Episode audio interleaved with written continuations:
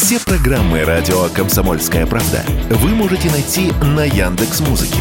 Ищите раздел вашей любимой передачи и подписывайтесь, чтобы не пропустить новый выпуск. Радио КП на Яндекс Музыке. Это удобно, просто и всегда интересно. Полтора-два десятка брендов одежды из Ирана готовятся выйти на российский рынок. Уже прошли переговоры между производителями и российским Минпромторгом, а также представителями торговых центров. Что за продукцию предлагает Иран, Радио КП рассказал вице-президент Союза торговых центров России, Беларуси и Казахстана Павел Люлин.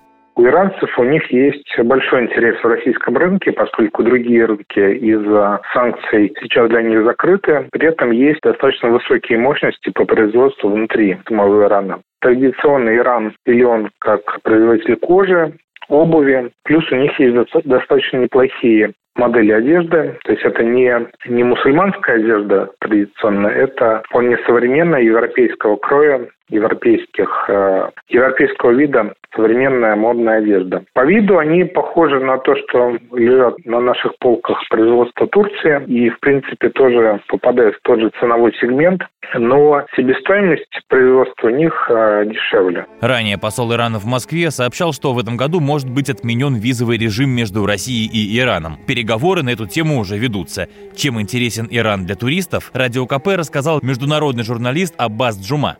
Сейчас э, э, власти Ирана э, облегчают визовые все эти истории. И, значит, для, для групп экскурсионных сейчас уже идет речь о выдаче виз ту- туристических в облегченном формате. Все это, конечно же, поспособствует притоку российского туриста в Исламскую республику Иран. Посмотреть там можно исторические памятники культуры, архитектуры персидской. Есть Шираз, есть Исфахан, есть э, религиозный город Кум, и еще очень-очень много мест, север Ирана, где Каспий, это Персиполис, э, это башня Азади, это шахские дворцы.